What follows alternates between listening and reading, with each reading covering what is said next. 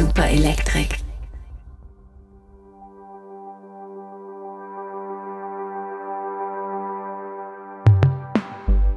Die Zeit der Peter Scholler-Tours, die mit rauchiger Stimme aus irgendwelchen Kriegen berichten, ist vorbei, sagt Katrin Eigendorf. An die Stelle der harten Männer im Kugelhagel ist eine neue Generation von Krisenberichterstatterinnen getreten. Katrin Eigendorf ist eine ihrer prominentesten Vertreterinnen.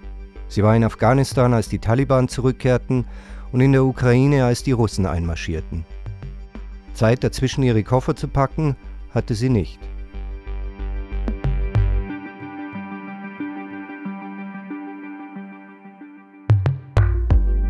Ich bin Karl Gierstoffer, Biologe und Dokumentarfilmer und das ist die erste Episode meines neuen Podcasts. Hier tausche ich die Kamera gegen ein Mikrofon und spreche mit Gästen, die sich den großen Themen unserer Zeit stellen. Ihr hört Close-Up.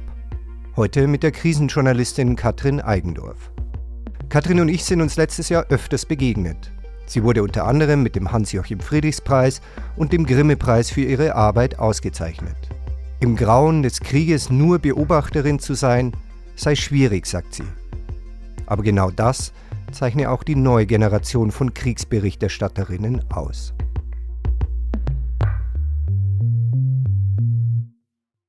Ja, es geht auch eine gewisse Verantwortung damit natürlich einher, weil ich sehe, äh, gerade jetzt aktuell in Afghanistan, ähm, ich, ich habe einige Kontakte vor allem zu afghanischen äh, Frauenrechtlern, und die schreiben mir jetzt im Moment äh, verzweifelte WhatsApp. Hilf uns, kannst du irgendwas für uns tun? Ähm, ich habe auch in der Ukraine Menschen erlebt, die äh, mich gebeten haben, ihnen zu helfen, das Land zu verlassen ähm, mit ihrer Familie, ähm, die irgendwie einen Ausweg aus der Situation äh, gesucht haben. Aber nirgendwo habe ich das so drastisch erlebt wie in Afghanistan. Und ja, da, da, überschreitet man dann manchmal auch die Grenze zwischen dem, was man als Journalist ja sein soll, nämlich ähm, eigentlich Beobachter, mhm.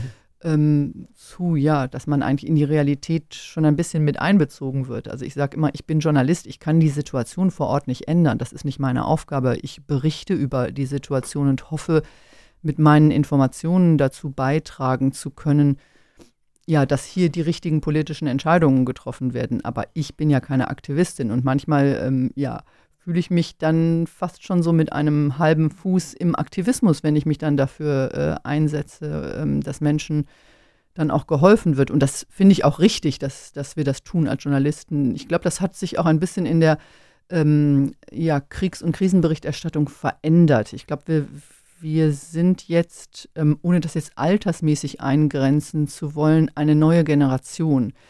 Auch sehr geprägt von der Tatsache, dass sehr, sehr viele Frauen mittlerweile äh, aus Kriegs- und Krisengebieten berichten. Also diesen, sagen wir mal, alten Haudegen, ähm, den ich so in meiner Jugend kennengelernt habe. Ja, Marlboro rauchen. Genau, die Peter Scholler Tours mhm. ja der Welt, die mit rauchiger Stimme aus irgendwelchen Kriegen berichtet haben. Mhm ähm, deren Zeit ist vorbei. Das ist, ist eine andere, glaube ich, viel empathischere Form äh, der äh, Berichterstattung, wo wir auch näher an die Menschen rangehen.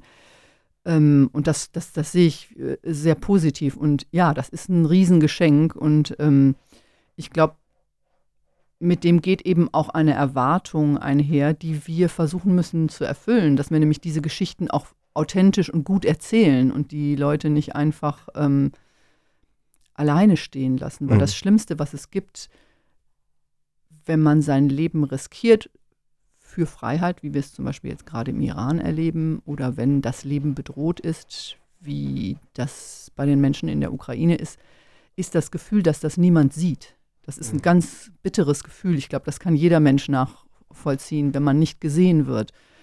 Und das versuche ich ähm, ja, in meine Berichterstattung mit einfließen zu lassen. Und das ist auch mein Ziel, diese Menschen sichtbar zu machen. Mhm.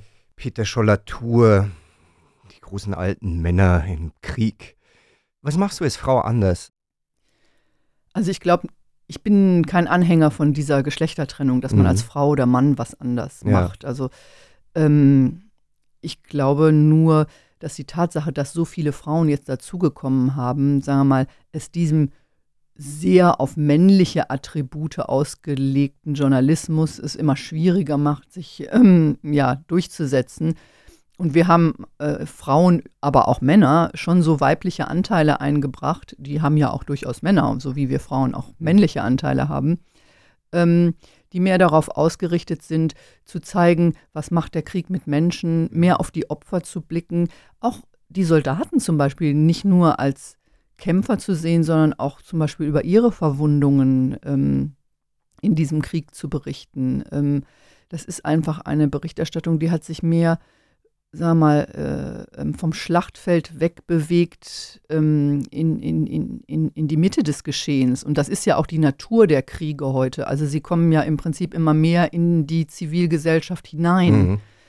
Ähm, und deswegen würde ich sagen, ich mache als Frau nicht etwas anders, aber jeder Mensch äh, oder umgekehrt, jeder Reporter ist auch Mensch und wir als Menschen ähm, ähm, prägen natürlich die Form der Berichterstattung. Also deswegen glaube ich, dass ich etwas mit meiner Herangehensweise, mit meinem äh, subjektiven Blick und Hintergrund präge in dieser Berichterstattung. Also ähm, worauf ich viel Wert lege, ist zum Beispiel dass man nicht über Dinge redet, ähm, von denen man nichts versteht, dass man sich wirklich die Mühe macht, vor Ort zu gehen, ähm, auch wenn es gefährlich ist, auch wenn es manchmal schmerzhaft ist, auch wenn es mühsam ist und sich selber einen Eindruck zu machen. Mhm.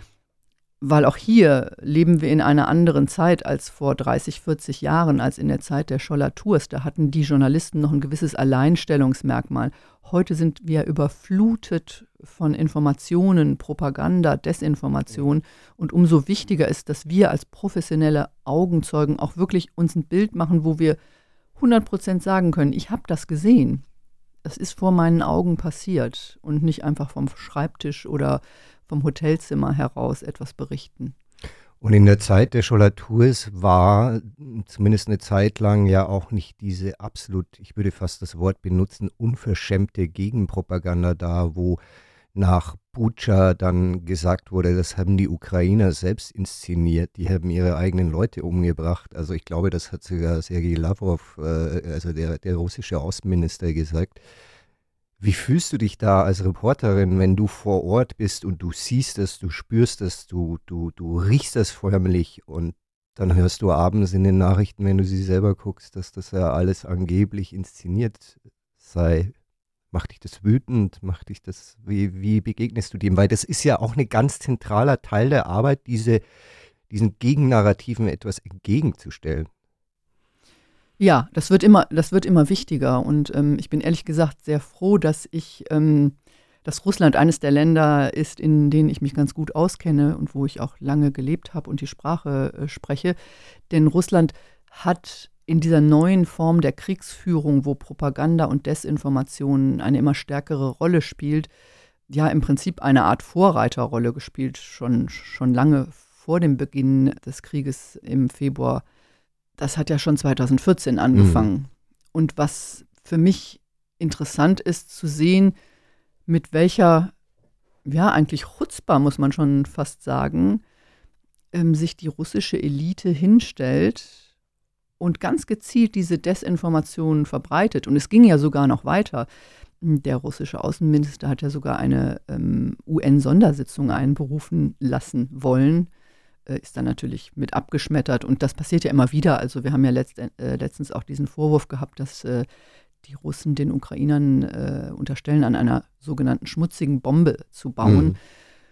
Ähm, das ist Teil der Kriegsführung. Wütend macht mich das nicht. Ich glaube, es ist falsch, dem mit Wut zu begegnen. Wut ist nie ein guter Ratgeber. Mhm. Ähm, man muss dem einfach nüchtern begegnen. Mit kühlem Kopf einfach diese Narrative und diese Lügen als solche entlarven.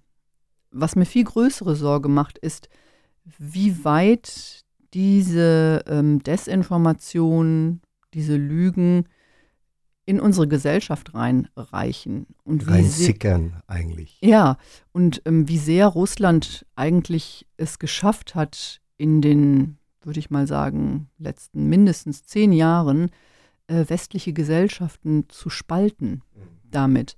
Also wir sehen das in Deutschland, äh, die Debatte darum, also äh, dass Leute jetzt hingehen und sagen, ja, wir müssen diesen Krieg einfrieren, wir müssen auch die russische Perspektive sehen.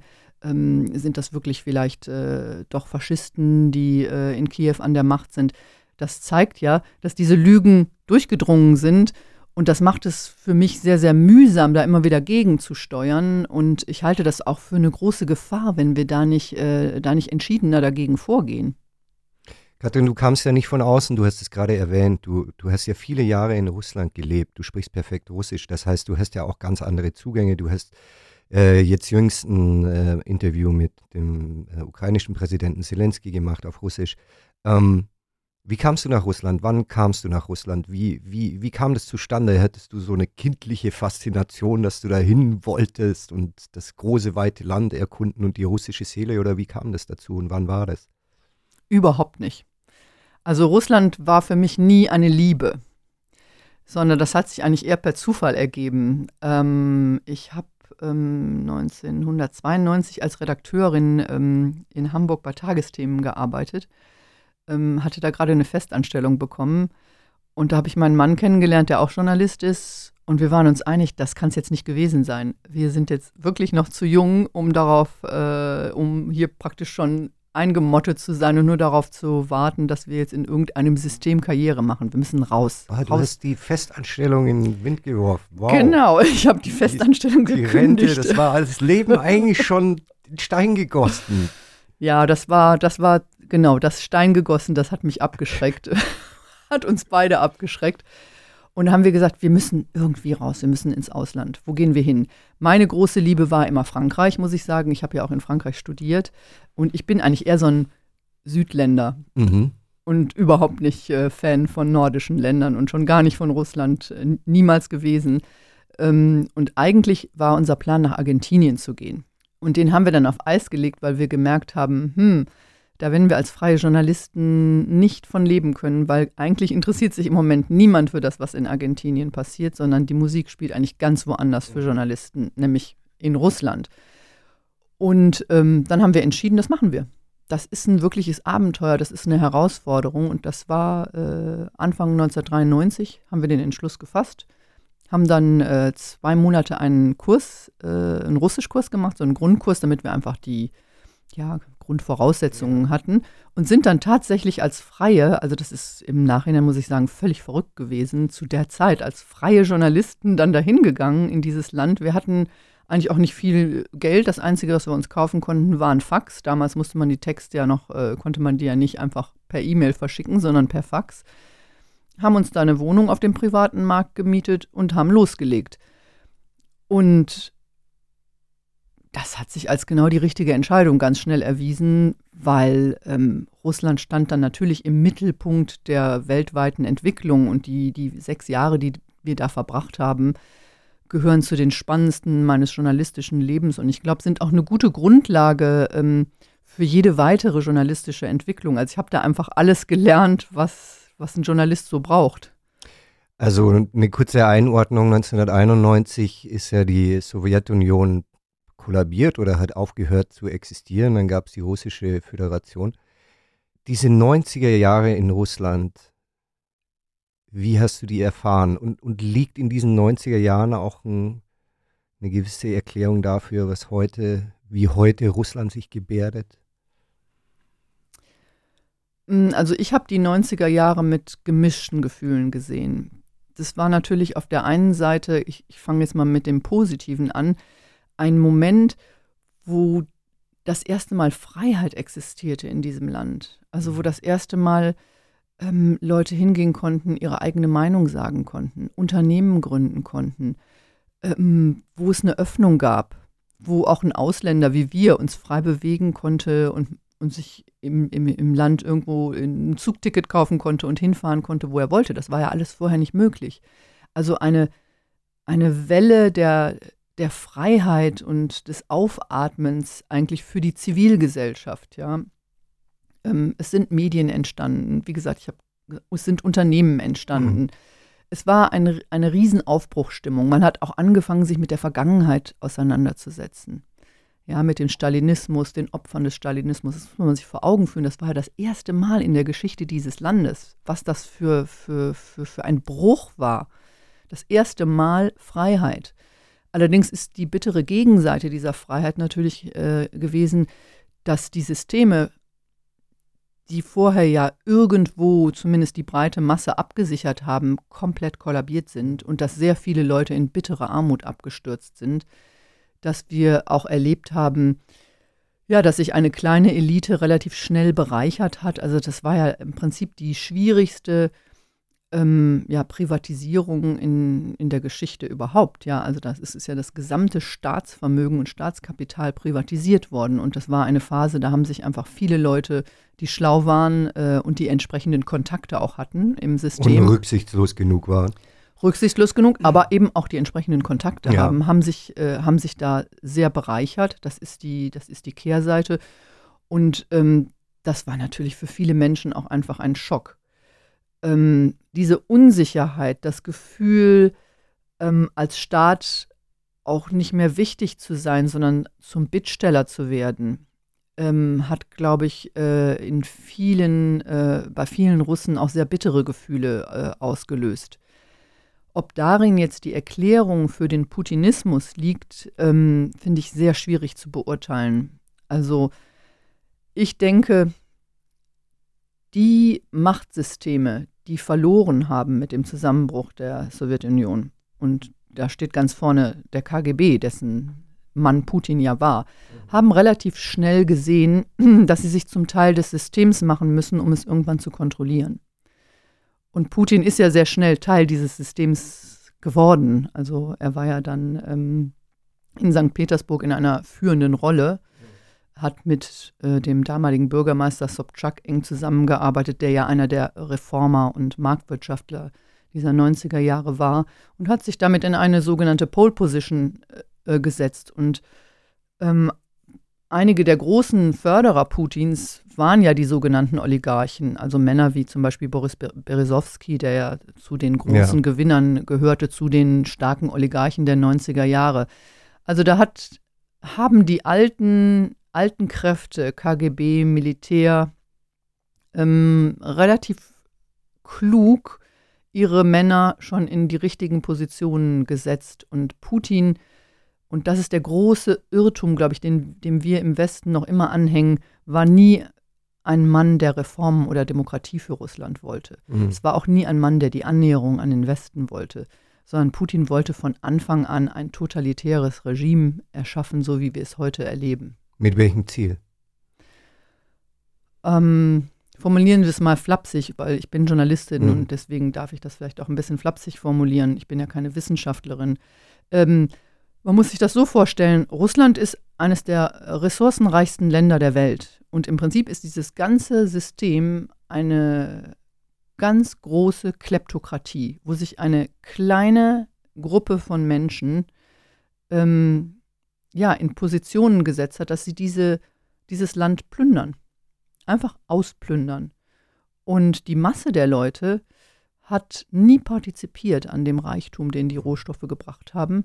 Es wurde auch nie Geld investiert, um in diesem Land irgendeine Struktur aufzubauen. Russland ist bis heute nicht mehr als ein globaler Rohstofflieferant.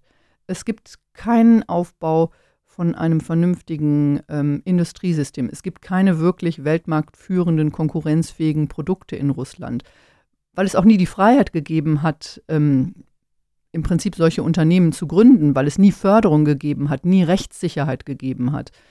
Ähm, ja, und das ist diese, der Sinn dieses Systems, diese Kleptokratie ähm, entsprechend abzusichern. Und glaubst du, dass jetzt oder irgendwann sich zumindest aus Putins Perspektive dieses Ziel verändert hat?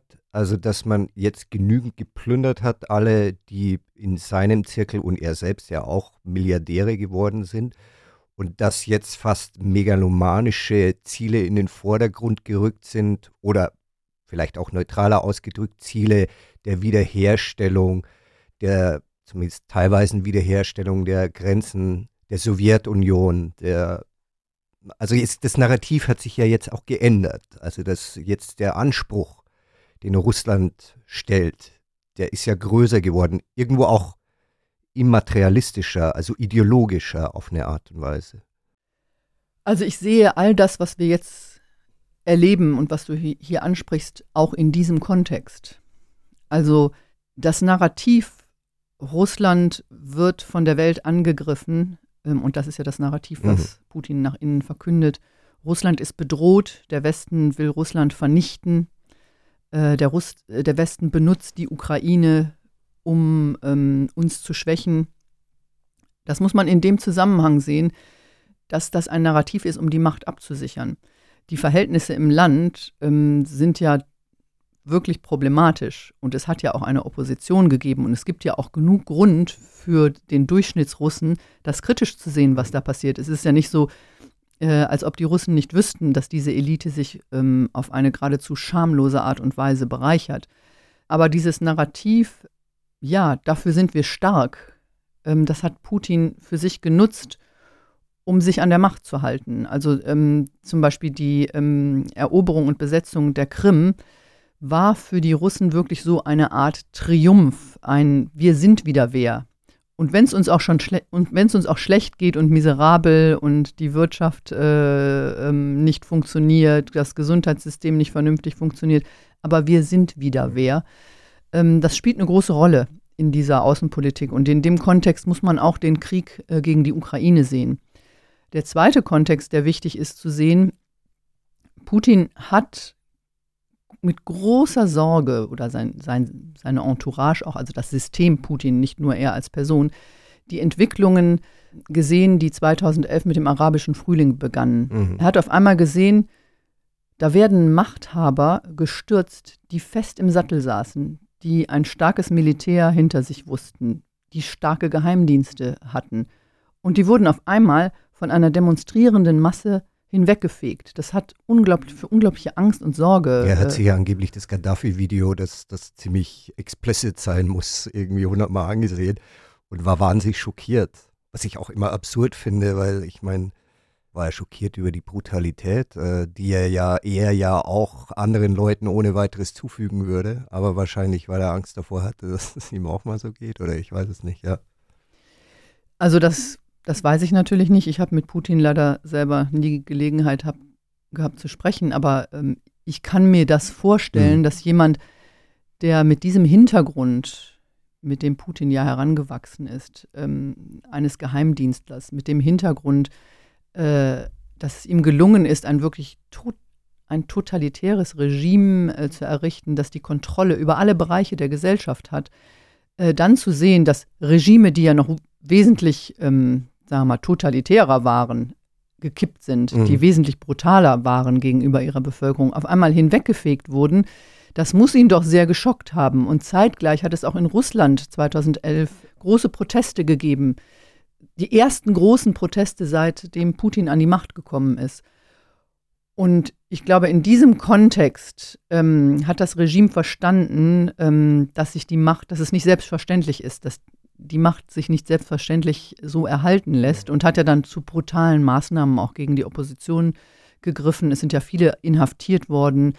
Äh, es hat ja dann angefangen, dass auch die Pressefreiheit dramatisch beschränkt wurde. Also da hat das Regime nochmal einen deutlichen Schritt zu äh, mehr totalitärem, äh, ähm, totalitärem System getan, mhm. als es vorher war. Ähm, und in diesem Zusammenhang, ja, muss man auch den Krieg gegen die Ukraine sehen, weil was Putin natürlich großes, große Sorgen gemacht hat, war zu sehen, dass ähm, 2013 auf einmal äh, die Menschen in Kiew auf die Straße gingen.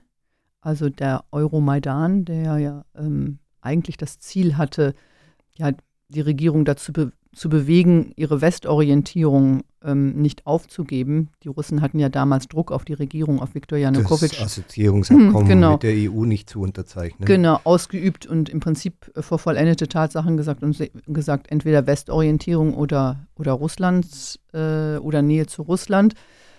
Und äh, dass es der Bevölkerung gelungen ist, zum zweiten Mal in der Ukraine ja eine, eine Regierung zu stürzen. 2004 Orangene Revolution war das erste Mal, hat natürlich in Moskau große Sorge ausgelöst. Nicht nur, weil die Ukraine ein Nachbarland ist, sondern weil die beiden Länder sich auch sehr, sehr nahe sind. Also sprachlich sehr, sehr nahe sind, aber auch äh, was familiäre Hintergründe äh, angeht, sehr, sehr nahe sind. Also die Befürchtung, dass das überschwappen könnte und dass das auch vielleicht ein Signal an die russische Opposition, russische Bevölkerung sein könnte, das ist möglich.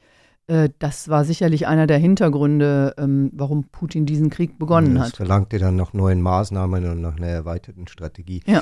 Du hast gesagt, du hast mit Putin selbst nie jetzt persönlich gesprochen. Hast du ihn erlebt? Mich würde ja wahnsinnig interessieren, was ist der für ein Typ? Also nur eine kurze Einlassung. Es gibt eine großartige Doku, ich weiß nicht, ob du die kennst, die heißt Putins Witnesses. Und ähm, ich weiß jetzt den Regisseur nicht, das lief auf PBS und auf Arte. Und die Story war die, dass das eigentlich ein Kameramann, Filmemacher war von Rosia 1, also vom staatlichen Fernsehen, der 98 oder 99 beauftragt wurde, quasi ein Werbevideo für die Regierung zu erstellen und zu dokumentieren, die Machtübergabe von Jelzin auf Putin. Und der hatte unglaublich engen Zugang, weil der war ja auch nicht, der wurde nicht weder von Jelzin noch von Putin irgendwie als zu, zu skeptisch gesehen, weil er eigentlich ein Werbefilmer sozusagen für die Regierung war. Und der ist denen wahnsinnig nahe gekommen und dann, es gibt unglaubliche Szenen an dieser Silvesternacht, wo, glaube ich, 99 auf 2000 ja die Macht übergeben wurde und Jelzin kippt sich da den Champagner rein und ist aber auch schon so halb ein bisschen alkoholdement. Also man merkt, er ist nicht mehr Herr seiner Kräfte und er wartet an diesem Abend die ganze Zeit auf den Anruf von Putin. Aber Putin ruft ihn einfach nicht an. Und dann geht er irgendwie wahnsinnig verwirrt und enttäuscht ins Bett. Und dann dreht er mit Putin weiter und man bekommt so ein bisschen Gefühl, was das für ein Typ ist. Also so ein bisschen abgefuckter, zynischer, klar undurchsichtiger, aber auch so ein bisschen, ich hätte, das ist mein persönlicher Eindruck, ein bisschen Prolo, aber dann trotzdem auch, ich weiß es nicht, aber das, das ist das Einzige, wo ich mal das Gefühl hatte, ich, ich, ich, ich spüre diesen Menschen ein bisschen. Hattest du mal Gelegenheit, ihn zu beobachten? Äh, näher zu kommen, irgendwie einen Eindruck zu bekommen, welche Person er ist. Also zunächst mal ist das ein grandioser Film. Ah, du kennst ihn ja. Er ist, grandio ist wirklich genau. Wahnsinn, oder? Das ist ein grandioser Film. Ähm, er äh, begleitet ähm, die Jelzin-Familie in der Nacht der Wahl. Eine Nacht der Wahl. Das war ja. nicht die Nacht, also die Silvesternacht war ja die Nacht, wo äh, Jelzin ähm, aufgetreten ist und gesagt hat, ich trete als hey, Präsident stimmt, ab. Das war die Nacht der Wahl. Ja. Genau. Und äh, er hat die beiden ja schon seit dieser Silvesternacht äh, auch verfolgt, aber ähm, er hat dann äh, mit der Jelzin-Familie praktisch zu Hause gesessen. Ich glaube, es war sogar in deren Im Datsche Wohnzimmer, ja. im Wohnzimmer und, und, und, hat die Wahl verfolgt. Und es war wirklich so dramatisch. Also, das ist mir auch wirklich ans Herz gegangen, als ich das gesehen habe. Und du siehst diesen Jelzin, der immer wieder zu seiner Tochter sagt: Ja, äh, bring mir jetzt mal den äh, Wladimir Vlad Wladimirovich äh, ans Telefon, ne? Und dann kommt der Gegenschnitt, ne? Der sitzt da mit seinen Leuten, der hat gar keinen Jelzin mehr auf dem Schirm.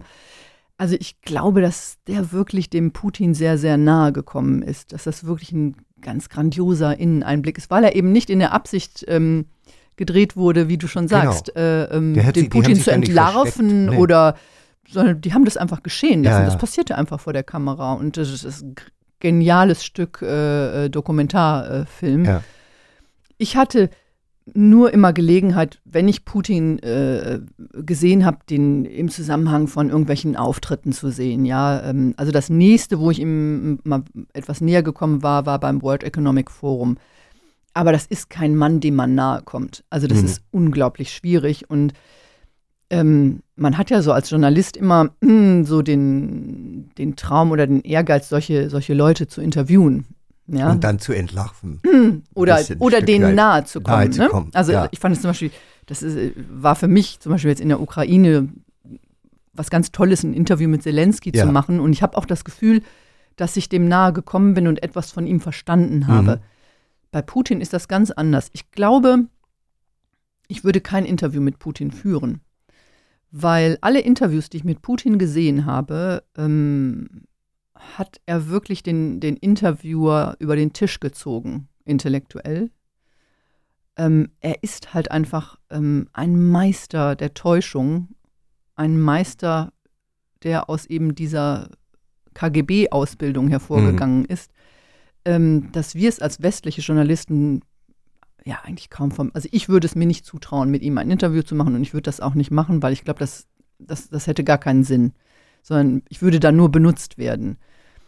Und ich habe sehr viele Biografien äh, gelesen zu Putin, sehr viel auch ähm, gelesen von Leuten, die sich im Nachhinein dann von ihm distanziert haben. Ja.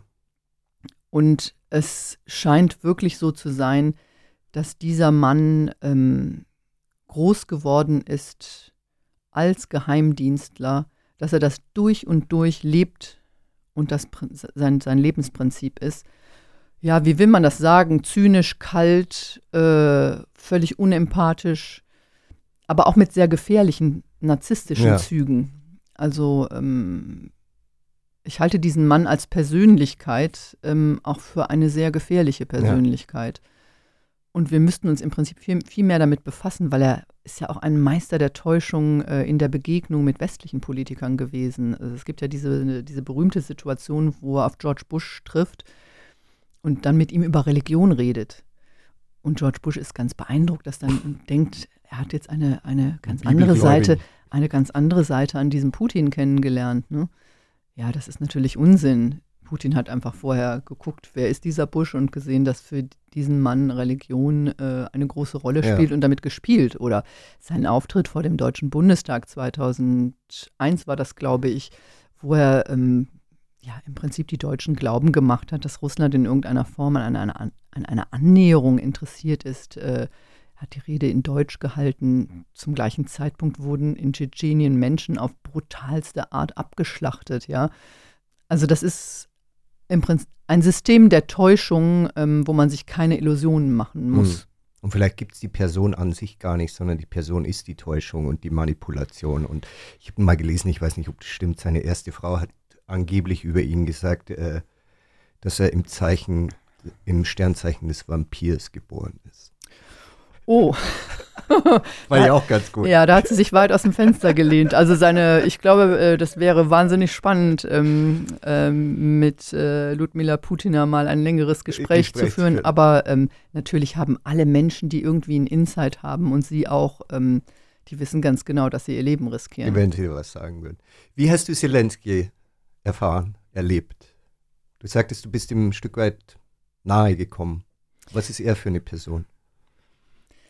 Also ich bin natürlich mit großer äh, Skepsis und vielen Fragen in dieses Gespräch gegangen, weil er möchte ja gerne in der Öffentlichkeit dieses Bild eigentlich des Anti-Putin vermitteln, ja? Also des volksnahen, des ehrlichen, aufrichtigen, spontanen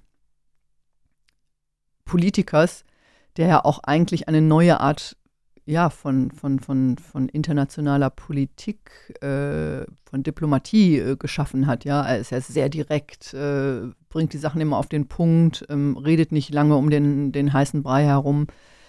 Und ich habe mir gedacht, ich möchte gerne wissen, ist er das wirklich? Mhm. Ist er wirklich der, der Mann, als der uns sich präsentiert? Und man muss da ja auch im Hinterkopf haben, er ist ja auch ein Schauspieler.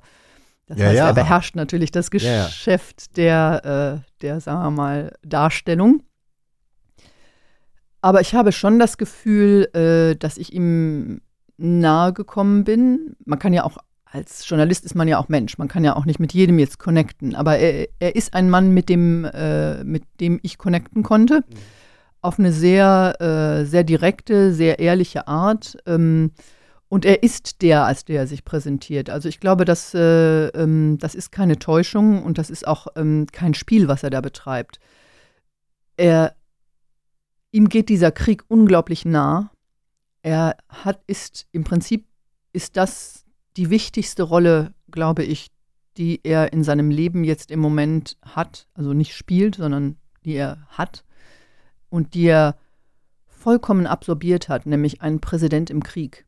Mhm. Und das, das vermittelt er ja auch äußerlich. Also er hat ja relativ schnell ähm, immer seine grüne, also genau, immer diese, olivgrüne, diese olivgrüne Kleidung an. Äh, er hat äh, relativ schnell eigentlich Anzug und Krawatte beiseite gelegt äh, und ja macht auch keinen großen Hehl daraus, wenn er eine Nacht äh, ähm, nicht geschlafen hat, dann tritt er auch unrasiert vor die Kamera und mit ungekämmten Haaren. Ähm, ich halte das nicht für inszeniert. Ich glaube, er ist wirklich dieser ehrliche Typ. Also mein, mein Eindruck ist, das ist nicht inszeniert, sondern der Zelensky, äh, den wir da erleben in der Öffentlichkeit, das ist der Zelensky, ähm, der auch wirklich ist. Das ist der Mensch Zelensky, ähm, der sicherlich auch seine Fehler hat. Und ich halte es für ein großes Problem, zum Beispiel die Konzentration von Macht, die wir derzeit in der Ukraine erleben, auf diese eine Person und, und, und seine und Entourage. Ja. Und auf mhm. das Militär. Und er ist wirklich total fixiert eben auf mhm. das Militärische. Das sagen ja auch seine Kritiker. Also er ist wirklich ein Präsident im Krieg und der Rest ist äh, mehr oder minder, glaube ich, auch ausgeblendet. Mhm. Aber er hat sehr offen eben auf diese Fragen, die ich ihm gestellt habe, geantwortet. Er wirkte auf mich überlegt, also dass er sich schon auch im Klaren ist, ähm, vor was für eine Herausforderung ähm, er mit seinen Forderungen die Welt, auch Deutschland stellt. Ja, ich habe zum Beispiel gesagt, sie müssen, die größte Sorge der Deutschen ist, dass Russland Atombomben einsetzen äh, könnte. Was sagen Sie denn den Deutschen? Also da, da, müssen Sie, sind Sie uns ja auch eine Antwort schuldig. Absolut. Und ähm, da, da, hat er sehr klar Positionen äh, bezogen. Was ich auch interessant fand, ähm, normalerweise führt er seine Interviews ja auf Ukrainisch, also er antwortet auf Ukrainisch. Mhm. Das ist ja in der Ukraine auch so ein bisschen so, dass so ein Druck immer mehr entsteht, dass man nur noch Ukrainisch spricht. Ja, sehr viel wird auch über Sprache jetzt verhandelt. Also genau. Die Identität über Sprache, ja. Und die meisten Journalisten äh, stellen die Fragen auf Englisch und das wird dann übersetzt. Ja. Und ähm, als ich ihm dann begegnet bin, habe ich dann mit ihm Russisch gesprochen, so bevor das Interview begann, weil Russisch ist seine Muttersprache. Und ich habe dann gesagt, ja, also ich spreche äh, Russisch ich kann auch Ukrainisch, ich verstehe Ukrainisch, aber ich würde mir jetzt nicht zutrauen, ein Interview auf Ukrainisch, äh, da bin ich jetzt mhm. nicht, zu, nicht gut genug, nicht sattelfest genug da, darin. Und dann redeten wir so ein bisschen und setzten uns und dann fragte er, ja, wie, wie, wie, wie wird das denn dann gemacht? Also, Sie stellen jetzt die Fragen auf Russisch und dann wird das dann übersetzt. Und dann sage ich, ja, dann wird das übersetzt. Und dann überlegt er so kurz und dann sagt er, ja, warum antworte ich denn dann nicht eigentlich auch auf Russisch? Und guckte so zu seinem Sprecher rüber ähm, ich weiß nicht, ich habe nicht gesehen, wie der Sprecher reagiert hat, aber ich habe dann direkt reagiert und habe gesagt, das ist eine super Idee, weil dann können wir, und das ist fiel mir dann in dem Moment auch spontan ein, dann können wir das Interview nämlich auch im Original senden. Mhm. Ja, also wirklich das ist als auch wichtig, Original-Interview. Dass man ein bisschen die Person spürt. Ja. Genau. Ja, und dann hat er sofort gesagt, machen wir. Ja. Und ich mag, sagen wir mal so, jemand, der kontrolliert, würde etwas nicht so spontan entscheiden. Ja. Und das ist ja auch ne, sehr heikel. Also er wurde dafür auch von einigen kritisiert, dass er das gemacht hat. Mhm. So nach dem Motto, äh, wie kann denn der äh, ukrainische Präsident ein Interview in der Sprache des Feindes führen? Und äh, interessanterweise wurde dieses Interview, was wir auch im Original dann äh, veröffentlicht haben, eben auf Russisch, viel, viel öfter angeklickt auf YouTube ähm, als das übersetzte Interview. Also das wurde auch in der Ukraine von vielen angeschaut. Mhm. Ich kann mir auch vorstellen, dass Russen sich das angeschaut haben über eine Million Mal. Ähm, kurz nach Veröffentlichung, ich weiß nicht, wo wir jetzt sind, ich habe das äh, nicht mehr jetzt verfolgt. Und das ist, äh, glaube ich, im Prinzip auch für ihn ein, ein, großer Mehrwert, dass er das gemacht hat. Und was ich auch interessant fand, äh, sein Sprecher sagte dann irgendwann, also jetzt reden Sie schon 50 Minuten, was ja ziemlich lang ist für so ein Interview, jetzt ist mal Schluss. Und dann habe ich gesagt, okay, aber ich muss jetzt noch eine Frage stellen. Und dann sagte er, auch zwei, weil wir sind ja auch zu spät gekommen. Und das war einfach so sympathisch. Sowas kann man nicht spielen. Und dann war ich sogar noch so dreist und habe dann nach dem Interview äh, gesagt, können Sie mir jetzt auch noch Ihr Büro zeigen? Und da hat man so wirklich gemerkt, wie seine Sicherheit so äh, wirklich in, in Aufregung war. Ich musste ja. dann nochmal durch so ein X-Ray durch, äh, wurde untersucht. Wir gingen dann in sein Büro. Er zeigte mir dann in seinem Büro dies, das und jenes. Und dann kam sein Sprecher hinterher äh, auf mich zu und sagte, das und das dürfen Sie auf gar keinen Fall äh, zeigen. Das ist sicherheitsrelevant, ja. Also wenn diese Bilder jetzt irgendwie ähm, in, in die Hände der Russen kommen, wie es hier im Büro aussieht, das und das. Also was ich damit sagen will, so viel Raum für Spontanität lässt keiner, ähm, der, der Dinge inszeniert, ja. Also bei Putin wäre das sicherlich nicht möglich gewesen. Nee, es ist so eine Anti-Putin auf eine Art und Absolut. Weise. Absolut. Und gleichzeitig ist mir bei diesem Interview auch aufgefallen, also wie überlegt natürlich auch gewisse Dinge wiederholt werden. Also mir ist aufgefallen, dass er Putin immer als Terroristen benennt. Er spricht immer im Zusammenhang also von, von Terrorismus und das Zweite ist auch natürlich der freundliche Ton, der Olaf Scholz äh, entgegengebracht wurde, den Deutschen entgegengebracht wurde. Das ist natürlich das diplomatische Konzert. Also der Good Cop, Bad Cop wird, wird da natürlich, natürlich auch gespielt. Aber ich glaube, die Beziehungen sind jetzt auch ein bisschen besser geworden in den letzten Monaten. Ja, also das, das muss ich auch mal kritisch anmerken. Äh, wir haben dieses Interview ja schon, ähm, glaube ich, Anfang März angefragt, also direkt ja. nach dem Beginn des Krieges. Und immer wieder ähm, habe ich zu hören bekommen, nein, ihr kriegt das Interview nicht, weil wir haben keine guten Beziehungen zu Deutschland. Aber die Bildzeitung hat es ja auch bekommen. Mm, ja, gut. Ähm, Paul Ronsheimer hat nochmal besondere Beziehungen, ja. äh, glaube ich, ähm, ähm, und, und, und, ist da einfach tiefer drin. Ja, also ich glaube, das sind dann auch persönliche Beziehungen, ähm, äh, die ihm da geholfen haben. Aber was mich so ein bisschen schockiert hat, ich habe gesagt, also schaut mal, ich kann jetzt verstehen, dass ihr sagt, wir geben das Interview nicht, weil das ZDF ist nicht wichtig genug oder wir wollen dir das nicht geben, ja. sondern jemand anderem.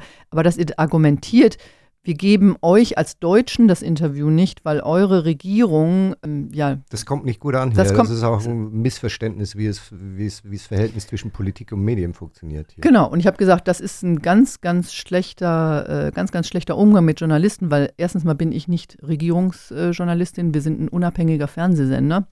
Und zweitens mal könntet ihr ja einfach mal googeln und gucken, wie lange ich mich schon mit der Ukraine beschäftige, seit vielen, vielen Jahren und dass ich immer eine anständige Berichterstattung gemacht habe. Also ähm, sehe ich nicht, was dagegen spricht.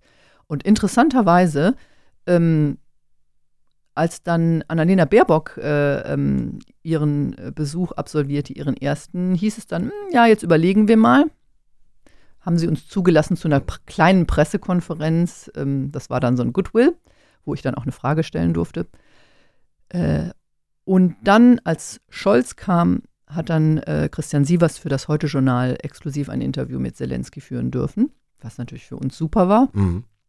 Und ähm, da hat man dann gesehen, ja, also es ist tatsächlich so, dass die Entourage, der Pressesprecher äh, von Zelensky, das davon abhängig gemacht hat, dass jetzt eben ähm, die Beziehungen sich verbessert haben. Danach habe ich dann nochmal weiter Druck gemacht, weil ich wollte dann natürlich auch nochmal ein Interview mit Zelensky und das hat er dann äh, äh, auch gemacht und das war dann auch relativ spontan. Also ich habe gesagt, ich bin dann und dann in der Ukraine, habe hier das Zeitfenster und dann haben sie Freitag gesagt, äh, Mittwoch, Mittwoch oder Donnerstag machen wir das Interview.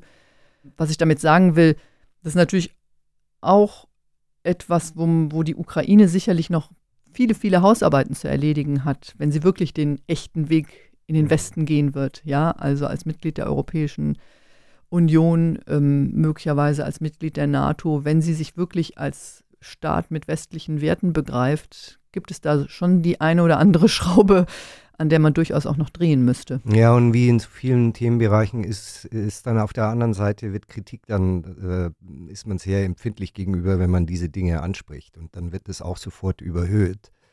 Obwohl ich sagen muss, also ich war ja selber auch in der Ukraine, natürlich immer in einem Krankenhauskontext, aber man konnte da völlig frei arbeiten. Ich hatte nie das Gefühl, dass die Leute auch Angst haben, was sie, was sie mir erzählen oder dass da Strategie dahinter war oder dass da irgendein Aufpasser da war. Also überhaupt gar nicht. Äh, jetzt so, im, wenn man den Alltag dokumentieren will, das war schon sehr frei äh, weil natürlich dann auch in Deutschland immer so ein bisschen das Narrativ da ist, dass es alles gesteuert und das ist ja auch nicht wahr und äh, das ist ja auch dann wahnsinnig frustrierend auch äh, als Journalist, weil man, man, man muss sich immer dann irgendwie verteidigen für das, was man tut oder für das, was, über, über was man berichtet. Ähm, wie hast du den Krieg, also jetzt, wir, wir sind sehr viel in der Ukraine, ähm, aber mal abschließend, wie, wie hast du den erlebt? Also du hast Afghanistan erlebt, du hast Krisen erlebt. Wie, wie erlebst du das äh, in der Ukraine, den, den Osten, den Donbass, du warst in Kharkiv, du warst, äh, du warst dabei, du warst in Bucha, du warst in Irpin. Ähm, jetzt in den letzten Monaten, als die okkupierten Gebiete wieder befreit wurden, hat man wieder Massengräber gefunden. Da bist du dabei, das ist alles frisch. Äh, wie erlebst du das? Also für mich ist der Ukraine-Krieg ähm, der Krieg, der mir mit Abstand am, am nächsten gegangen ist. Weil, Tatsächlich. Ja. Weil die, okay, ich habe natürlich jetzt nicht einen Überblick über alle Kriege, ja. Das ist, es, es gibt andere wirklich grauenvolle Kriege und ich will das jetzt auch nicht irgendwie relativieren. Ne? Das ist einfach in meiner persönlichen Erfahrung dieses Ausmaß an Zerstörung. Also wenn du da durch eine Stadt wie Kharkiv gehst, ja, und du siehst, da werden komplett ganze Wohnhäuser, die ja so aussehen wie, wie teilweise eben unsere Häuser hier in Berlin, ne, dem Erdboden gleichgemacht. Das geht uns vielleicht auch oder mir persönlich näher, weil natürlich ähm, ja der direkte Vergleich da ist. Ja, das könnte auch, auch Berlin sein. Also dieses Ausmaß der Zerstörung äh, finde ich immer wieder schockierend, dann vor so einem Haus zu stehen und zu sehen, die haben wirklich alles platt gemacht.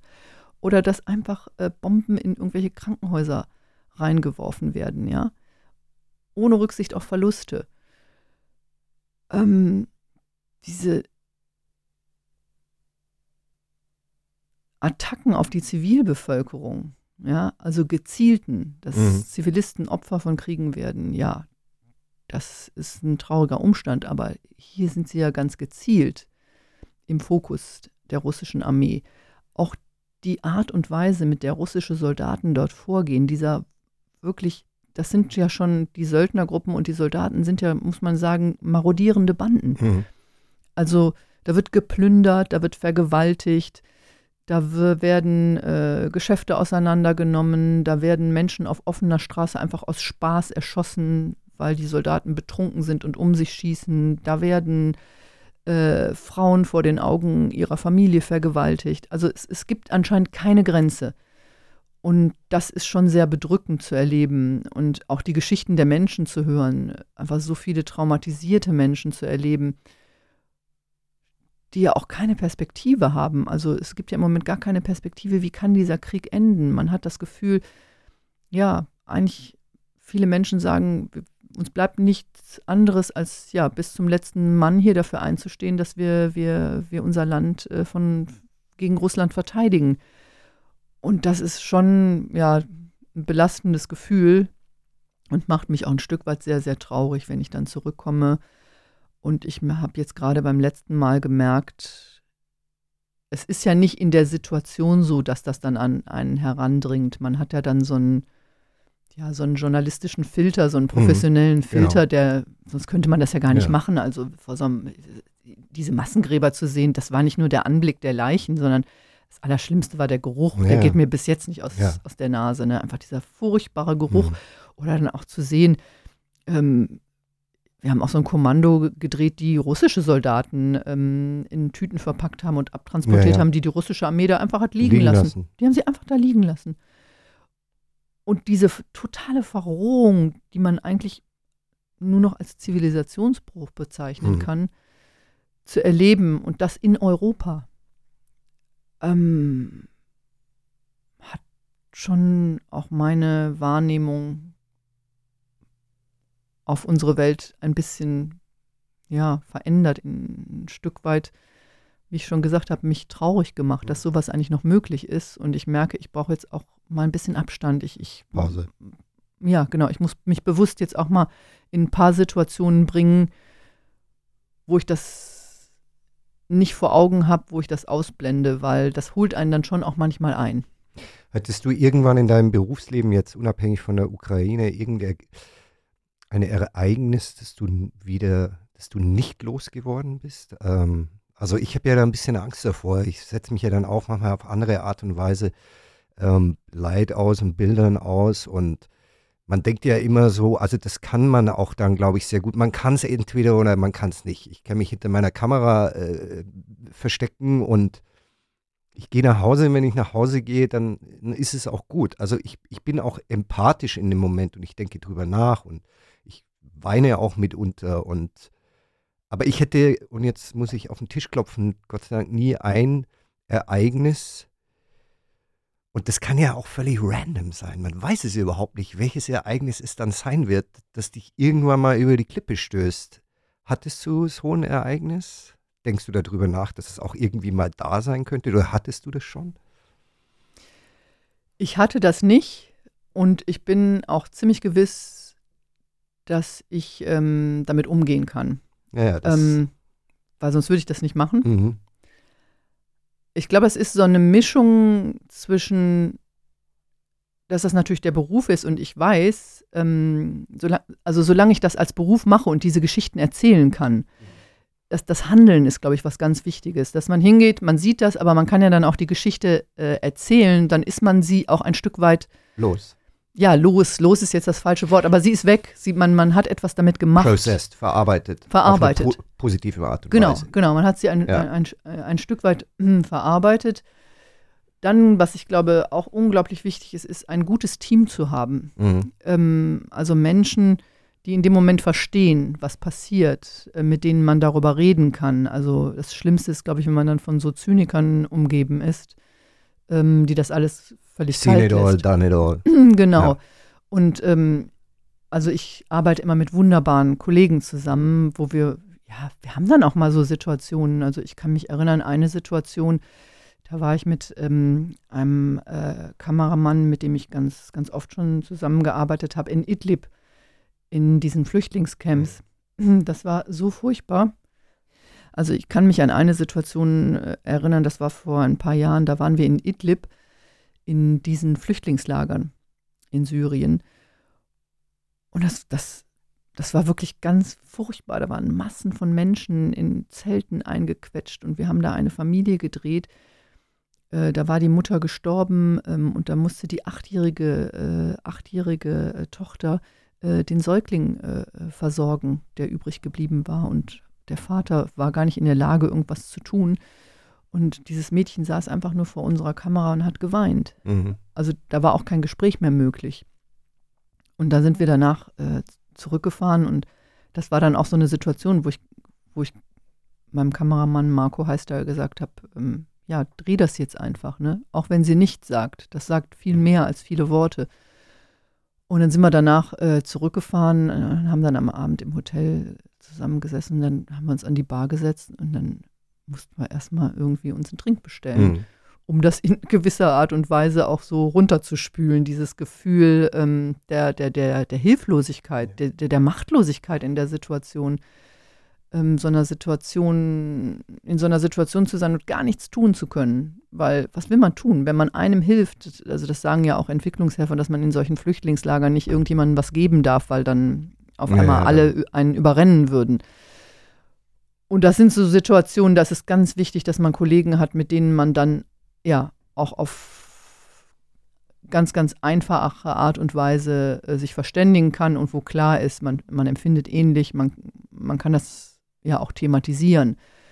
Und ich glaube, es ist auch ganz wichtig, ein stabiles äh, äh Familienleben und privates Umwelt, Umfeld zu haben. Ähm, also ähm, das, das hilft mir sehr, dass ich weiß, meine Familie versteht das. Ähm, und wenn ich zurückkomme, ja, dann, dann ist das wie so in einen, einen Hafen auch wieder äh, zu kommen und ja, sich aufgehoben zu fühlen und, und zu wissen, ja, dass, dass, dass man letztendlich doch in Sicherheit ist und dann da Kraft schöpfen kann, um das irgendwann weiterzumachen. Deswegen, also nein, ich, ich glaube nicht ähm, oder ich befürchte das nicht, dass mir das passieren kann. Deine Familie, die ist ja, ähm, die ist ja wichtig, die war auch immer, du warst immer auch mit deinem Mann unterwegs, bist mit deinem Mann nach Russland gegangen. Snoopy, dein Hund, hallo Snoopy, liegt hier auf dem Sofa, schaut jetzt rüber, den hast du mitgenommen aus den USA, hast du mir gerade erzählt und der reist dann auch manchmal mit, natürlich nicht in die Ukraine und so weiter. Das hast du, also ich meine, du bist ja, wie viele Monate im Jahr bist du auf Achse, wie viele Wochen im Jahr bist du auf Achse? Na, ich würde so sagen, so mh, mm, ungefähr die Hälfte des Jahres bin ich, okay. bin ich unterwegs. Ja. Und das hast du aber immer irgendwie organisiert bekommen. Da bist du völlig pragmatisch. Oder wie, wie, wie, wie machst du das? Wie hast du Kinder großgezogen? Wie, wie, wie hast du das alles? Also ich hätte es nicht geschafft. ähm, also das, was ich jetzt mache, ähm, also dass ich so die Hälfte des Jahres unterwegs bin, das habe ich natürlich nicht gemacht, als unsere Kinder klein waren, mhm. sondern ähm, da haben wir schon ganz klar die Entscheidung getroffen, dass einer von uns ein bisschen zurückfährt und ich habe da auch nur 50 Prozent gearbeitet und habe planbarere und weniger Einsätze im Ausland gemacht. Ich habe damals als Reporterin fürs Auslandsjournal gearbeitet, habe da teilweise auch Innendienste gemacht, wo ich dann nicht im Ausland war. Ähm, also das ist immer eine Frage des Lebensabschnitts. Aber natürlich kann man das machen. Das ist eine Frage, ähm, also in einer guten Partnerschaft. Bei uns war immer ganz klar, ähm, es gibt nicht dieses klassische Rollenmodell, ähm, ja, ich sitze mit den Kindern zu Hause, äh, Jörg macht Karriere, sondern wir haben immer versucht, einen Ausgleich zu finden. Mhm. Ist ja für einen Mann auch blöd, wenn er von seinen Kindern gar nichts mitkriegt. Also Ja. wir haben uns das geteilt und wir haben auch immer tolle Menschen gehabt, die uns unterstützt haben. Das muss ich auch dazu sagen. Also ohne diese tolle Unterstützung ähm, hätte das auch nicht funktioniert. Also gerade in den ersten Jahren in Russland äh, hatten wir ein wunderbares russisches Kindermädchen, Mhm. die sich, ähm, die praktisch ja wie, wie der dritte Elternteil, also wie die zweite Mama Sohn war. Philipp gekümmert hat. Genau, die sich um unseren Sohn, der ja schwer behindert war, äh, gekümmert hat, aber auch um Alexandra, äh, unsere Tochter. In Russland war das wesentlich leichter, als ich dann nach Deutschland, als wir nach Deutschland äh, zurückkamen, war das dann schon auch ein bisschen schockierend zu sehen, dass man hier, und das war immerhin schon 2000, an Frauen schon den Anspruch stellt, dass die äh, sich um die Kinder zu kümmern haben. Ah. Also, mh, da musste ich mich erstmal dran gewöhnen. Du hast ja auch, äh, du bist ja auch mit Absicht ein bisschen in Russland geblieben, als Philipp zur Welt kam. Er brauchte, glaube ich, mehr oder weniger 24 Stunden Betreuung, aber du hast, du hast entschieden, Russland ist der bessere Ort dafür, was ja erstmal erstaunlich ist. Warum? Ja, das war so, ähm, als Philipp zur Welt kam, ähm, hatten wir sowieso den Plan, mit unserem Baby wieder nach Russland Mhm. zurückzugehen. Und als dann die Diagnose kam, dass er sehr schwer behindert ist, haben wir natürlich zunächst überlegt, was machen wir jetzt? Also, das hat natürlich unser ganzes Leben erstmal aus der Bahn geworfen. Und, und ja, können wir jetzt einfach nach Russland zurückgehen? Bleiben wir lieber in Deutschland? Ähm, wer geht arbeiten? Wer kümmert sich um das Kind? Also ganz viele Fragen, die damit äh, natürlich einhergingen. Und wir haben da gar nicht lange überlegt, sondern wir haben eigentlich gesagt, wir haben in Russland Natascha, die Mhm. auch damals schon für uns so unseren Haushalt geschmissen hat.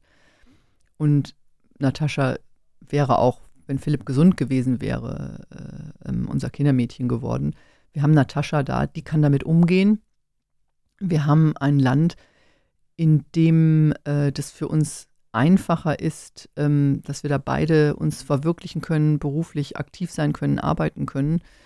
Und wir haben da einfach auch eine richtige Struktur äh, ähm, von Betreuung. Das ist ja das Mhm. Wesentliche. Und es hat sich auch als richtig erwiesen, weil wir sind dann ähm, eigentlich kurze Zeit später mit Philipp zurückgegangen. Ich, ich habe dann auch ein Stellenangebot bekommen, eine Festanstellung äh, bei RTL. Das war dann für mich ne, auch nochmal ein Grund zu sagen, ja, das ist, äh, das ist das Richtige, weil ich konnte eine Festeinstellung damit verbinden, ähm, trotzdem mich um Philipp zu kümmern. Wir haben dann neben Natascha noch ein zweites Kindermädchen äh, gewonnen, Tamara. Und Natascha hat sich wunderbar um Philipp gekümmert. Man braucht ja auch für ein schwerstbehindertes Kind jetzt nicht irgendwie eine Spezialausbildung, sondern einfach nur Liebe. Liebe, Empathie. Liebe, Ja. Liebe und Empathie. Ja.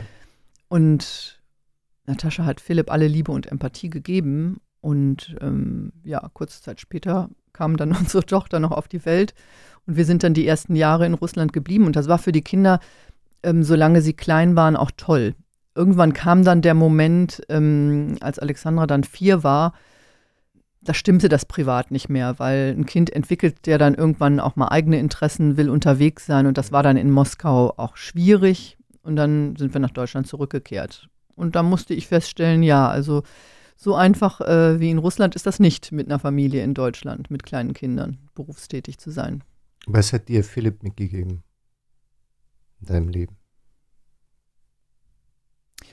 Auf jeden Fall einen anderes, anderen Blick auf das Leben und das, was das Leben ausmacht. Also ähm, wir sind ja sehr darauf geeicht und ich bin auch so erzogen und, und war auch immer so darauf geeicht, dass das Leben äh, eigentlich immer äh, Erfolg bringen muss, dass man nach Erfolg und Glück strebt und ähm, dass man irgendwas bewirken können muss, sich selbst verwirklichen, ähm, Kraft haben viel lernen, viel können, dass das alles eigentlich gar nicht wirklich eine Rolle spielt. Also ähm, unser Sohn konnte ja nichts, also der konnte nicht mal einen kleinen Finger heben und hat eigentlich, ähm, würde ich mal sagen, bei mir und auch bei anderen Menschen ähm, mehr verändert, als vielleicht mancher ähm, Kraftprotz das äh, vermag Mhm. zu tun.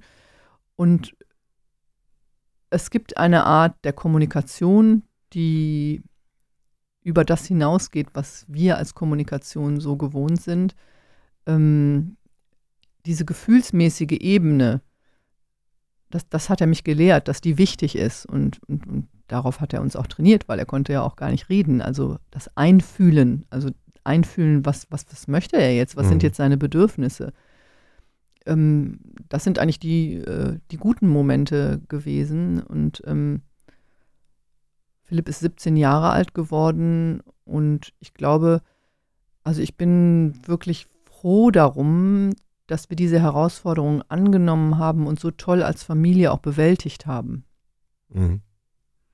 Hast du, du hast in deinem Buch auch geschrieben, also diese Gegensätzlichkeit, du hast geschrieben, der Krieg bringt im Menschen auch das Beste hervor. Also wir haben ja, ich sage das in Bezug auf Philipp, weil wir eben aus, du hast ja gerade erklärt, dass man auch aus einer für Außenstehenden sehr tragischen Situation, dass man die umkehren kann in etwas Positives. So hast du das auch mitgenommen. Ähm, hast du in all den Krisen und den Orten, die du bereit, bereist hast, auch dieses Gefühl gehabt, ähm, dass durchaus was Positives entstehen kann aus, aus tragischen Situationen, aus Verlust, aus plötzlicher Umwälzung, aus ja auch Tod und Trauer und Zerstörung, dass aber auch etwas Neues, etwas anderes entstehen kann? Ja, das macht das Menschsein aus, ne, dass wir die, die Entscheidungen treffen können. Und was ich in meinem Leben beobachte, ähm, die großen Sprünge aus, als Mensch macht man selten aus den glücklichen Situationen und aus der Zufriedenheit, sondern mhm. die großen Sprünge als Mensch, wo man wächst, sind eigentlich sehr häufig, ja. Krisen. Krisen, Krisen. Und ähm, ich glaube, dieses reine Streben danach, äh, immer glücklich zu sein, ähm, das ist nicht das, was unser Menschsein ausmacht, sondern eigentlich macht Menschsein aus, zu wachsen. Und wenn man diese Herausforderung annimmt, dann kann man durchaus Krisen in etwas Positives auch ähm, verkehren, ohne mhm. jetzt das Leid ähm, schmälern zu wollen, das viele Menschen erleben und was, was sehr, sehr tragisch ist. Aber wenn ich in einer solchen schlimmen Situation bin, kann ich damit untergehen oder den Hass mich verzehren lassen oder ich habe die Alternative, etwas Positives daraus zu kreieren. Und ich habe einige Menschen in der Ukraine erlebt und ich habe auch das Gefühl, dass das den Ukrainern generell so zu eigen ist, dass sie Macher sind, dass sie versuchen, aus diesen Dingen ähm, ja irgendwie einen, einen für sie gangbaren Weg zu beschreiten. Total, also nicht ja. in diesem Hass verfallen. Mhm. Das ist das, was ich zum Beispiel in Russland erlebe. Dieses, dieser Hass, der mittlerweile sich so weit in diese Gesellschaft, in all ihre Adern hineinbegeben hat, ja, ähm, macht ja die Menschen krank. Also Menschen wie, wie, wie ein Putin ist ja auch nicht glücklich. Also mhm. da kann er noch so viele Yachten und äh, ähm, Möglichkeiten haben und kann ihm die ganze Welt äh, offen stehen. Dieser Mensch ist nicht glücklich und das sieht man ja auch. Also das Glück liegt einfach nicht darin, alles haben zu wollen und ähm, ähm, sich nur durchzuboxen. Und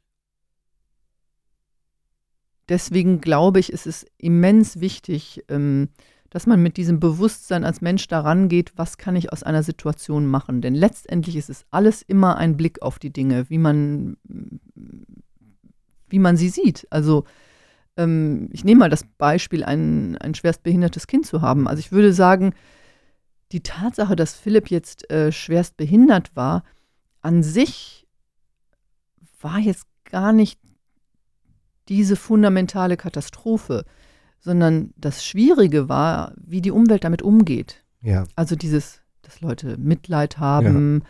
dass man bestimmte Dinge nicht machen kann, dass bestimmte Möglichkeiten einfach äh, versperrt sind. Ja. Also jeder, der ein Kind hat, weiß, zum Beispiel ein Säugling ist auch total nervig, anstrengend, betreuungsbedürftig und ähm, setzt einen wahnsinnig unter Stress. Trotzdem sehen Menschen das positiv weil wir einfach etwas Positives damit verbinden, weil das alle so sehen. Ähm, eigentlich könnte man auch an eine solche Situation positiv rangehen und sagen, ja, das ist jetzt eine Herausforderung, die meistere ich und, und ähm, bei allem auch Problemen, die damit einhergehen, versuche ich das Schöne zu sehen. Als Philipp geboren wurde, musstest du das, musstest du erst reinwachsen in diese neue Situation?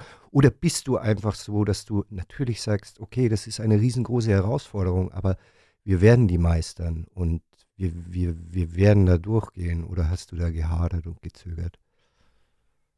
Also ich musste da auf jeden Fall erst reinwachsen. Mhm. Ähm, in, in, ich, war, ich war vorher nicht so ein Mensch, nein. Ich, wie ich ja gesagt habe, ich war vorher, ja, eigentlich geprägt von dem Glauben, dass man ähm, erfolgreich, erfolgreich sein muss und dass, äh, dass nur im Erfolg das Glück liegt. Ähm, ja, habe mich wesentlich mehr danach orientiert, was andere von mir denken ähm, und meinen, äh, mich wesentlich mehr an den äh, Werten auch orientiert, die die, die, die, ja, die Außenwelt vertreten hat. Es ist wahrscheinlich auch so, wenn man, äh, wenn man jünger ist, dass man dann erstmal seinen, seinen Weg selber finden muss. Und mein großes Glück war, dass mein, mein Mann, also Jörg, eigentlich viel weiser äh, war als ich. Also der musste sich das nicht erarbeiten. Und der hat mich ein Stück weit mitgezogen. Mhm. Zum Ende des Gespräches würde ich gerne nochmal zurückkommen auf ARD, ZDF. Du warst ja schon, wenn ich das richtig in deinem Buch lese, auf dem Weg nach Kiew, kurz nach Ausbruch des Krieges. Du kamst direkt aus Afghanistan. Ähm, aber dann gab es ja auch ein bisschen so einen holprigen Weg dorthin. Die Sicherheitslage war unklar und dann hat der Sender auch ein bisschen gesagt, die Sicherheit ist uns wichtiger und eigentlich glaube ich, hättest du gesagt, nee, nee, ich will dahin. Wie ist es im Sender zu arbeiten? Und äh, das Kritische, was ich sagen möchte, was den Deutschen natürlich auch vorgeworfen wird, die BBC war, keine Ahnung, mit einem ganzen Stockwerk in Kiew und CNN ist da und so weiter und so fort. Äh, und wir sind manchmal nicht so schnell und wir sind manchmal nicht so risikofreudig. Und man lässt, es lässt sich auch nicht damit erklären, dass wir die Ressourcen nicht hätten, weil die Ressourcen haben wir, zumindest monetäre Ressourcen. Was ist der Grund dafür? Na, ich habe das Gefühl, dass wir Deutschen noch immer so ähm, als Gesamtland äh, meinen, so eine Außenseiterrolle zu spielen. Mhm. Viel vorsichtiger an die Dinge rangehen, ähm, uns auch nicht so schnell ins Fettnäpfchen setzen wollen. Aber ich glaube, die Zeit ist vorbei, dass wir ähm, diese Sonderrolle für uns beanspruchen sollten oder müssen, sondern wir sind eines der größten Länder Europas. Wir sind die fünftstärkste Wirtschaftsmacht der Welt. Wir sind als Staat mit unserer Politik wichtig und einflussreich. Und wir können auch das Selbstbewusstsein haben, diesen Einfluss geltend zu machen. Und das Gleiche gilt auch für den Journalismus.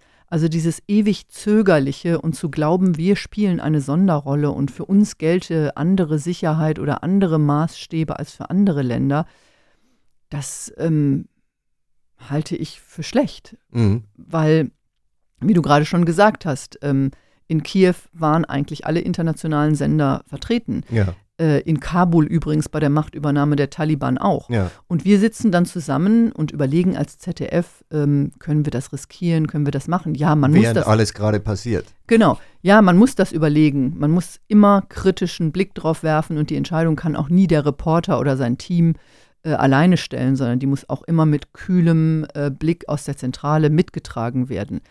Aber ich würde mir manchmal ein bisschen beherzteres Vorgehen äh, wünschen. Ähm, ich würde mir auch wünschen, dass man mehr auf uns Reporter, äh, die da draußen sind, hört, mhm. wenn es darum geht, so eine Entscheidung zu treffen. Und ja, wir Deutschen, wir spielen in der Welt mit und wir spielen eine wichtige Rolle und wir können uns da nicht einfach auf den Standpunkt zurückziehen, ja, dann sind halt die anderen, dann ist halt CNN. Wir sind nicht CNN, wir sind nicht die BBC. Ja, aber wir sind das ZDF. Und wir als ZDF können tolle Berichterstattung machen. Wir mhm. haben ein wunderbares Korrespondentennetz, wir haben tolle Reporter, also sollten wir das auch tun. Wer fällt dann letztendlich in die Entscheidungen? Du kannst dann nicht einfach sagen, ist mir egal, ich fahre jetzt dahin. Das ist natürlich schwierig. Ja. Ähm, also ich bin schon jemand, der dann auch die Auseinandersetzung sucht, äh, wenn es ähm, um solche Fragen geht. Aber in dieser Frage muss man sich vorstellen, da braucht man den Rückenwind des Hauses, weil wir als Team gehen da ja ein großes Risiko ein. Mhm. Ja? Ähm, und wenn ein Haus sagt, wir möchten nicht, dass ihr jetzt nach Kiew geht, das ist uns zu gefährlich, das tragen wir nicht mit, dann kannst du das nicht gegen das nee, Haus durchsetzen. Ja. Weil stell dir mal vor, es würde irgendeinem etwas passieren dann würde es immer heißen, das haben die gewollt. Mhm.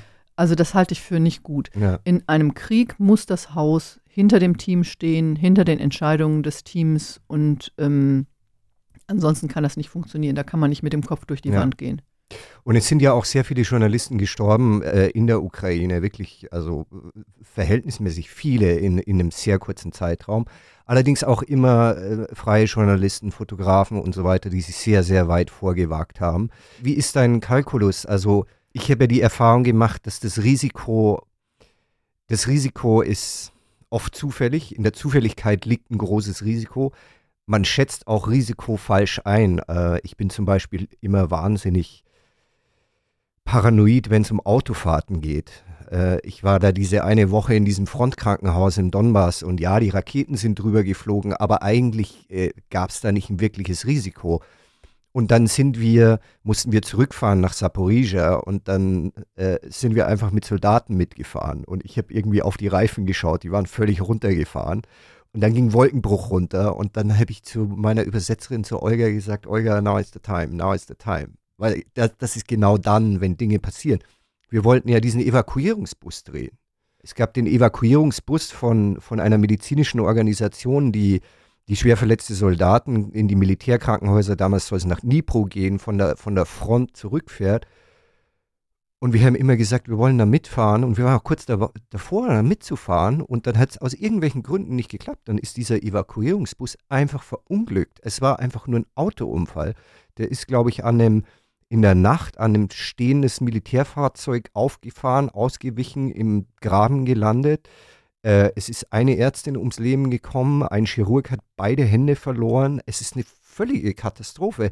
Aber, aber es ist wieder, es ist dieses Randomness, was man eigentlich gar nicht kalkulieren kann, weil man denkt sich, das Risiko liegt darin, irgendwie Rakete auf den Kopf zu bekommen oder, oder irgendwie erschossen zu werden. Aber das ist eigentlich, wenn man es ganz nüchtern durchdenkt, gar nicht das, das reale Risiko. Wie geht ihr damit um? Wie kommt ihr zu der Risikoeinschätzung? Wie geht's da in, was geht da in deinem Kopf vor? Also wir analysieren das eigentlich ganz nüchtern. Ähm, wer beim ZDF, und das gilt äh, auch für alle anderen äh, öffentlich-rechtlichen Sender, ähm, in ein Kriegs- und Krisengebiet geht, der muss eine Grundausbildung gemacht haben mhm. bei hm. der Bundeswehr oder etwas ja, Vergleichbares. Hostile Environment Training. Genau, ja. Hostile Environment Training, äh, das hat jeder von uns gemacht. Da hast du schon mal so ein paar Grundkenntnisse. Mhm. Also ich sage jetzt mal als Beispiel, wenn geschossen wird, ja, dann legst du dich flach auf den Boden mhm. und läufst nicht weg. Solche Sachen. Ja. Checkpoint nicht Kamera rausholen. Genau, so, ja. lernst du. Manche Sachen sind, liegen auf der Hand, dass liegen man sich natürlich mit Bewaffneten nie anlegen sollte. Also aber manche Leute müssen das erstmal lernen. Ja. Und ähm, das ist so unsere Grundausbildung. Und dann haben wir jetzt immer Sicherheitsbegleiter dabei. Also das ähm, haben wir seit 2014 im ZDF eingeführt, mhm. dass wir immer mindestens einen Sicherheitsbegleiter in so, sagen wir mal, Hochkonfliktgebieten ja. dabei haben. Und Afghanistan, ähm, äh, die Ukraine ist sicherlich einer der gefährlichsten Kriege, in denen ich bisher war.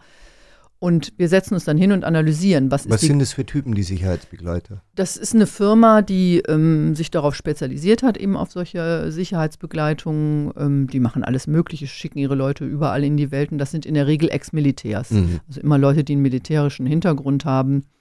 Special Forces, sehr oft Briten. Mhm. Und ähm, mit denen machen wir dann eine Analyse. Was können wir machen, was können wir nicht machen, was ist jetzt zu gefährlich und wovon äh, wir natürlich auch profitieren, ist deren Wissen. Also sagen wir mal, äh, zu Anfang des Krieges 2014, als ich in der Ukraine war, ähm, war ich in, in, in Mariupol und da wurde Mariupol äh, von Artillerie angegriffen und das hörte sich mega laut an und ich habe gedacht, boah, jetzt gleich, wir müssen hier ganz schnell weg. Und dann sagte mir der Sicherheitsberater, nein, die stehen hier 30 Kilometer entfernt und 10 Kilometer von uns entfernt gehen die äh, Geschosse runter. Also wir sind hier nicht in Gefahr. Er kann das weiß einschätzen. auch, wie, wie, weit die Artillerie schießen kann. Äh, genau, genau, genau. Und, Und, wie schnell sich auch die Front verschieben kann. Genau. Das heißt natürlich nicht, ähm, dass man 100% sicher ist. Mhm. Und, äh, aber was du sagst, ist ein wichtiger Punkt. Äh, die meisten Journalisten in Kriegs- und Krisengebieten kommen bei Autounfällen ja. und nicht bei Schießereien ums Leben. Und äh, ich erlebe das selber immer wieder, ja. Also ähm, Straßen schlecht, Autos schlecht, fahren wie leichtfertig auch. Ja. Vor allem äh, Journalisten, die jetzt nicht in so einem Systemkontext arbeiten, also freie Kollegen, die ja auch aufs Geld gucken müssen, dann vorgehen und irgend in ein, irgendein schlampiges Auto einsteigen. Also das A und O in einem Kriegsgebiet ist immer, du solltest den Fahrer kennen. Der ist deine Lebensversicherung. Ja, fahr nicht mit irgendeinem. Äh, du solltest das Auto kennen. Ja. Und du solltest das Auto vorher mal einmal checken. Ist da ein Ersatzreifen drin? Sind die Reifen in Ordnung? Funktionieren die Sicherheitsgurte? Ja, wie viel Kilometer ist der Wagen gelaufen? Ja, also manche ukrainische Fahrer, die fahren mit alten Schätzchen durch die Gegend, die haben irgendwie Und schon 400.000 Kilometer. Ja. Du willst nicht mit einem äh, VW-Bus, der 400.000 Kilometer gelaufen ist, in irgendein Frontgebiet fahren und dann auf einmal einen Motorschaden haben, ja? Ja. Dann also, dass er die letzten zehn Kilometer nicht mehr läuft, die genau. die wichtigsten in seinem Leben sind. Also ja. das alles muss man schon auf dem Schirm haben, aber dazu braucht man jetzt nicht unbedingt äh, Erfahrungen ähm, in Kriegsgebieten zu haben, sondern es sind manchmal einfach ganz essentielle Dinge, die man für sich abhaken muss, die stimmen müssen. Findest du, wir haben ja auch Sergei kennengelernt. Sergei, äh, muss ich kurz erklären, ist ein ukrainischer Arzt, der am Uniklinikum Tübingen gearbeitet hat, da auch eine sehr gute Stelle hatte, jetzt wieder hat, Gott sei Dank, ist in die Ukraine gegangen, hat einfach gesagt, stellt mich frei ähm, und war seit März da drüben. Ich habe mir mit ihm am Anfang ein Zimmer geteilt. Und dann hat er so versucht, ähm, er wollte einfach helfen und was tun und was machen als Arzt und ist ja letztendlich dann auch in Bachmut gelandet, in einem Stabilisierungs- Punkt, also wo die Verwundeten, die von der Front kamen, erst versorgt wurden. Ähm, der ist ja ein ganz ruhiger Typ, also auch, glaube ich, in Notaufnahmen gearbeitet, sehr überlegt, ruhiger Typ. Und ich habe immer gesagt, ey Sergi, bring dich nicht um, ja, weil du wirst noch gebraucht, du bist Anfang 30, ich, du hast dein ganzes Arztleben noch irgendwie vor dir und du wirst noch so viele Leben retten. Und es war dann auch alles okay, aber ich glaube, am Anfang war einfach in dem Krankenhaus, das permanent beschossen wurde und war da irgendwie im Keller und da, da habe ich mit ihm mal telefoniert und dann hat er mir gesagt, ja, man, er weiß halt schon so die Geräusche, also Abschuss von der Artillerie, buff, buff, buff. Und also das war auch immer im Hintergrund und es war auch immer irgendwie da. Und er meinte, das stresst einfach, weil es, es, es, also man gewöhnt sich dran, aber es stresst äh, und konnte dann da auch nicht dann wirklich immer ruhig schlafen und es, es nagt so an einem. Ja? Ähm, aber einmal hat er auch zu mir gesagt, weißt du, Karl, weil er hat es schon reflektiert, wenn man das dann überlebt hat, dann ist man auch sehr schnell dabei, den nächsten Schritt zu tun. Also, das habe ich ja jetzt überlebt. War ja dann auch nicht so schlimm. Also kann man noch mal ein Stück weit in eine noch krassere Situation gehen. Und das habe ich immer so im Kopf behalten, weil man stellt sich ja erst was vor, dass man in eine Situation kommt. Dann ist sie sowieso anders, als man sie vorstellt, sie sich vorstellt. Wenn sie eine totale Katastrophe ist, dann, ja, dann geht man eh wieder zurück. Wenn sie anders ist und, und managebar ist, dann könnte man ja den Schluss ziehen, ja, ich war nicht so schlimm, wie ich es mir vorgestellt habe, also kann ich wieder einen Schritt weitergehen.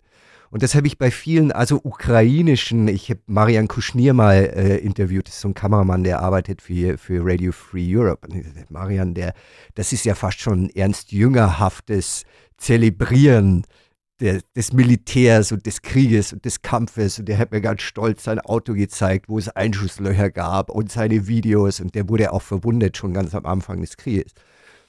Hast du das auch? Hast du das auch? Merkst du das bei dir, dass du dann in so eine irrationale Begeisterung verfällst oder dass du, dass du eigentlich dann den Drang hast, noch weiter zu gehen, obwohl es gar keinen Sinn machen würde? Nee, ich glaube, das ist auch eine Mentalitätsfrage.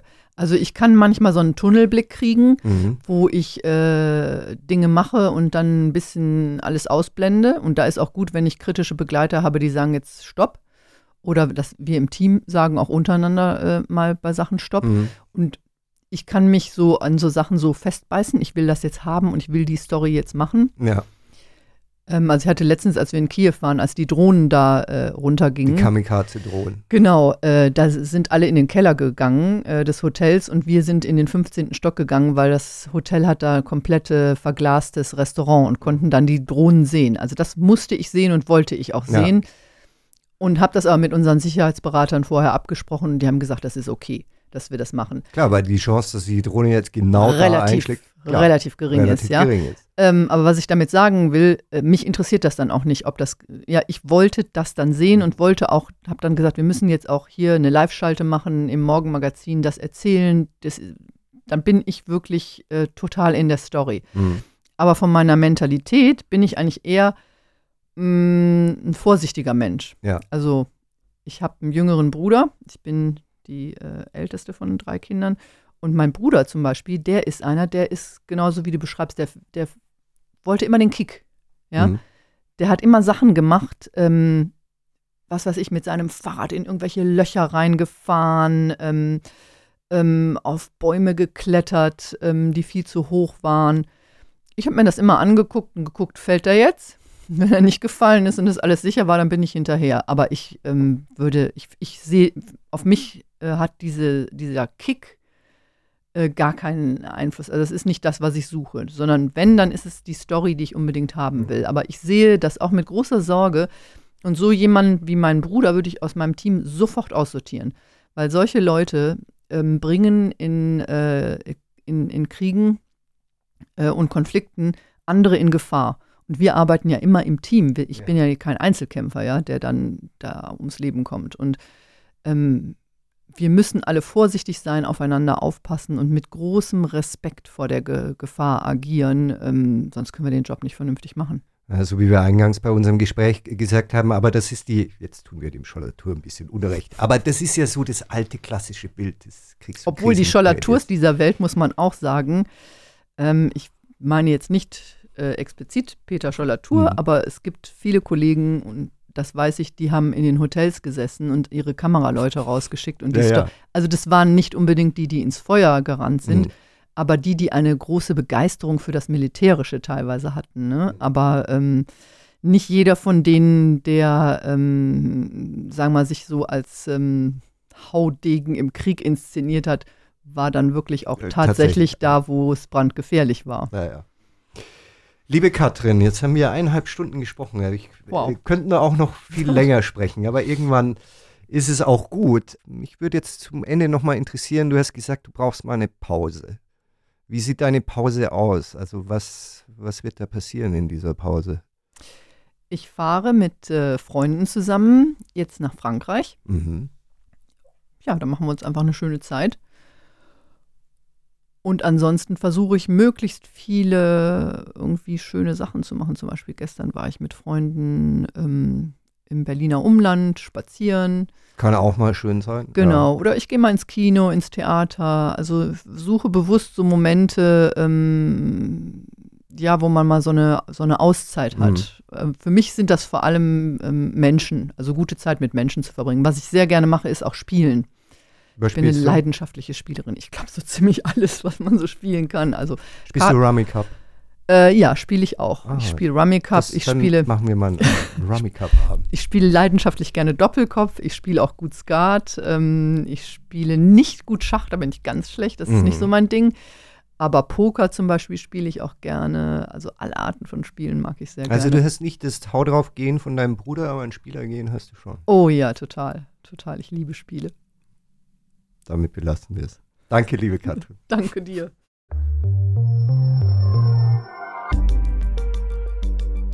Das war mein Gespräch mit Katrin Eigendorf und ich hoffe, es hat euch gefallen. Meine weiteren Interviews findet ihr überall, wo es Podcasts gibt oder unter superelectric.de slash closeup. Da findet ihr auch noch andere interessante Formate. Schaut euch einfach mal um. In den Shownotes findet ihr auch Links zu Closeup Plus. Dort könnt ihr mich und meinen Podcast unterstützen und bekommt dann immer alle Folgen früher und werbefrei. Wenn ihr da mitmacht, wäre das eine wirklich große Hilfe. Vielen Dank schon mal auch fürs Zuhören. Super Elektrik.